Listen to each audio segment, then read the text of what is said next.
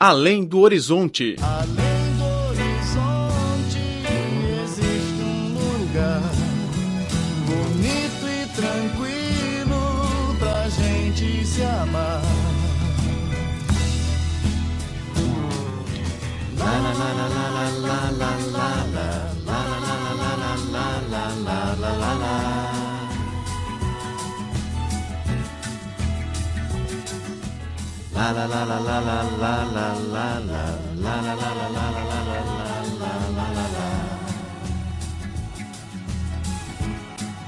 Olá, caro ouvinte, seja bem-vindo a mais uma edição do Além do Horizonte. Sou Laura Lee. Ao falar dos esportes para a terceira idade, muitas pessoas vão pensar em modalidades mais suaves, como passeio ou prática de tai chi. No entanto, na prefeitura de Santos, em São Paulo, Brasil, um grupo de idosos vai desafiar a sua imaginação ao praticar um esporte considerado ser destinado para os jovens, ou seja, o surf. Francisco Leão tem mais detalhes. Numa praia da cidade litoral de Santos, os vovós e as vovós estão pegando ondas com pranchas. Alguns deles já são bastante veteranos e outros estão praticando as técnicas mais básicas. Todos eles frequentam a escola de surf Cisco Aranha, que ministra cursos gratuitos de surf para a terceira idade. Entre os alunos está um casal, Edmaia e Francisco. Com mais de 70 anos, os dois frequentam o curso três vezes por semana. Edmaia diz que o desporto ajuda a tirar todas as dores do corpo. Né? As dores ficaram lá no fundo do mar, porque acabou todas as dores, a autoestima da gente também eleva bastante. E eu acho que o surf é isso, o surf é saúde, tanto física como também a parte psicológica da gente, né? mental. A gente sai do, do mar, eu pelo menos saio me sentindo 10 anos mais jovem, isso que é bom, né? A principal razão do casal em praticar o desporto é aliviar a pressão psicológica devido à doença visual que o filho do casal sofre. Agora, o marido, Francisco, diz que já se ter tornado fã da modalidade. Porque a partir da primeira vez, você já pega amor, pega aquele. sente como tivesse a pessoa assim, uma bem, bem-estar. Né? Se esforça em vir outras vezes, sempre buscando a primeira vez, né? convidando para vir a primeira vez. Criada pelo surfista Francisco Cisco Aranha, a escola já possui uma história de 25 anos. O objetivo da iniciativa do criador é elevar a inclusividade social através dessa modalidade. É, eu acho que tem que se livrar do preconceito próprio, né? Às vezes as pessoas têm preconceito sobre as coisas que não fazem. É, então, assim, a sociedade às vezes te, te rotula como velho e você acredita nisso. Então, se você acredita que você é velho e que você é incapaz de fazer, isso é a primeira coisa que você tem que se livrar. Porque a vida é curta e a vida tem que ser feliz, você tem que fazer aquilo que você tem desejo de fazer. É isso que esses caras estão fazendo aqui, esses jovenzinhos aqui de 70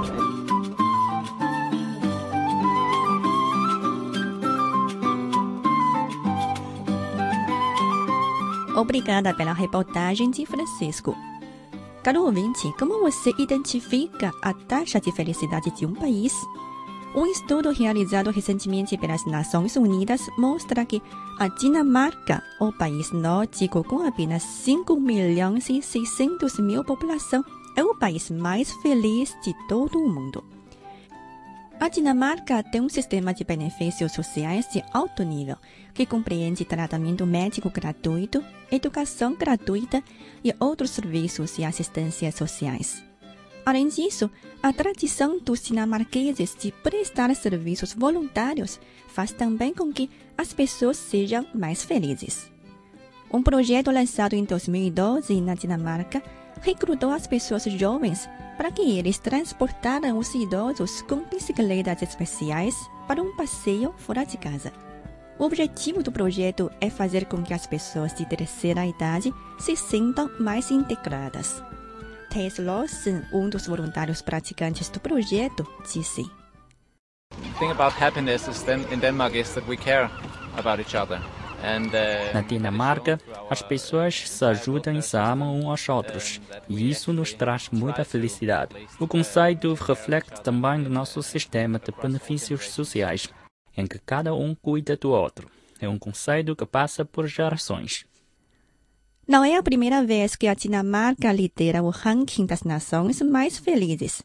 O país já apareceu no topo da tabela como o lugar mais feliz do mundo em 2012 e em 2013. Cinemania, a paixão da China pela sétima arte.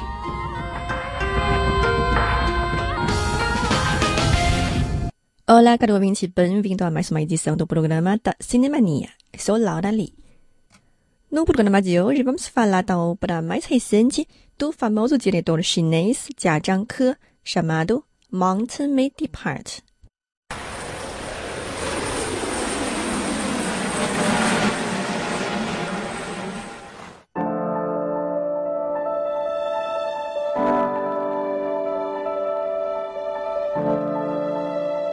What's your mother's name?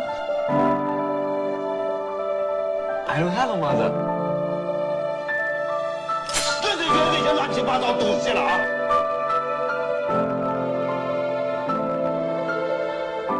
Did you come to Australia?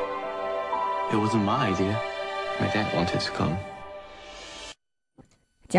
Vencedor do prêmio Leão de Ouro no Festival de Veneza, é considerado como uma figura que lidera a sexta geração do setor cinematográfico chinês, termo que designa os jovens diretores que começaram a destacar após os anos 90 do século passado. O filme mais recente dele, Mount May Depart, aborda o tema de imigração. Ele narra a história de um mesmo grupo de pessoas acontecida respectivamente em 1990, no presente e em 2050, mostrando os laços afetivos complicados entre as pessoas e as questões quentes dos imigrantes. Segundo o diretor, o filme é um espelho de nossas vidas que ficam sempre mudando com o desenvolvimento tecnológico. 他在讲述新的价值观，包括新的科技、经济快速的发展带给我们情感领域里的影 O 响。 filme reflete como os novos conceitos de valores, novas tecnologias e rápido desenvolvimento econômico afetam nossas afeições. Por exemplo, com o ritmo acelerado da nossa vida, gastamos menos tempo com as pessoas que amamos. Isso é algo que vale a pena pensar. Num cenário do filme, a mãe leva o filho para Shanghai tomando o trem comum. O filho pergunta à mãe por que, que não pegam o trem para o avião. A mãe responde que o trem é mais lento e, por isso, pode passar mais tempo com o filho. Nós devemos dar uma retrospectiva ao passado, ao invés de sermos empurrados pelas correntes da atual sociedade.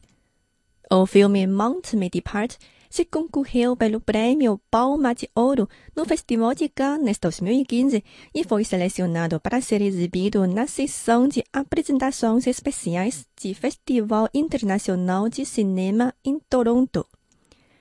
O filme Mount May Depart não é a única obra de Jia Zhangke que conquistou o reconhecimento internacional. Ainda em 2006, seu filme Still Life venceu o Leão de Ouro de melhor filme no Festival de Veneza.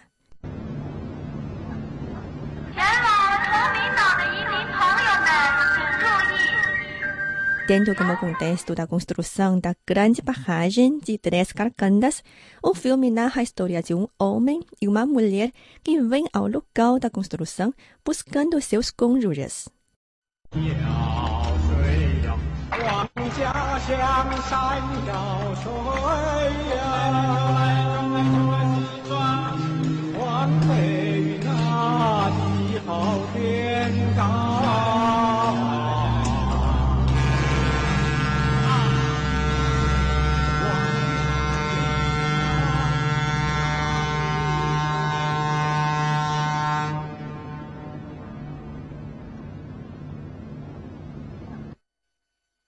Ao falar da inspiração do filme, o diretor disse: 二零零六年的时候，那个时候，呃，我第一次进入到三峡地区。那个时候 Visitei pela primeira vez a região da barragem em 2006. A construção da barragem já começou há alguns anos. Quando cheguei ao local, vi as cenas de migração e destruição. Fiquei tocado pela tenacidade das pessoas lá. Como a maioria das obras do diretor, a história do filme está ligada à sua terra natal, a província de Shanxi. No filme Still Life, o protagonista é um mineiro de carvão na província e na obra Mount Me Depart, a primeira parte ocorreu na cidade de Fengyang, onde o diretor nasceu. Para Jia Zhangke, a experiência de ter crescido numa pequena cidade no interior da China lhe dá uma boa plataforma para observar a realidade do país. 它让我既能够接受到城市的信息，同时又能够了解到最基层的普通人的生活。 Isso me permitiu compreender a cultura urbana. Ao mesmo tempo, posso observar as pessoas da classe inferior da sociedade, assim como suas situações de vida. Essa observação desempenha um papel importante no desenvolvimento do meu mundo emocional. Só quando voltamos para casa podemos perceber que longe viajamos e quanto tempo que deixamos a casa. No Mountain May Depart, minha cidade natal representa uma identidade cultural. Além de identidade cultural, os dialetos também desempenham um papel importante no novo filme do diretor. O filme começa com os falos em dialetos da província de Shanxi, mudando depois para o mandarim e, finalmente, para o inglês nos cenários acontecidos na Austrália.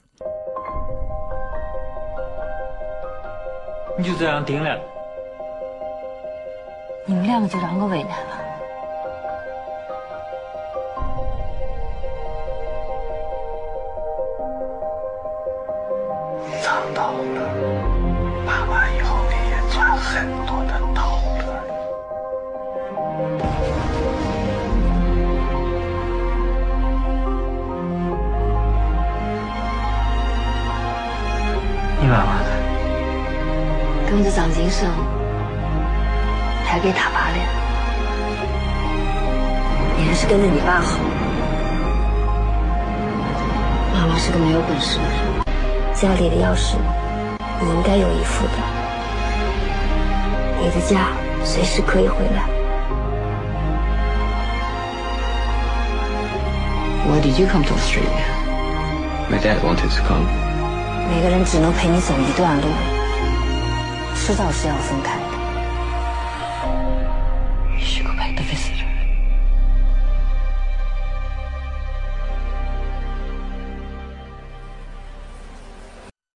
《De acordo com Jia Zhangke, dialetos locais dão um toque especial às suas obras. 比如说山西的语言方言，它非常古老，有很多是来自于汉代的。Os dialetos em Shanxi são muito antigos. Alguns vieram da dinastia Han. Dialetos fazem filmes mais vivos. Ele permitirá àqueles que entendem o dialeto uma melhor compreensão sobre a vida das personagens do filme. Shanxi é uma província profundamente influenciada pelas tradições chinesas, incluindo a ópera local e a literatura. Tudo isso exerce uma grande influência na minha infância.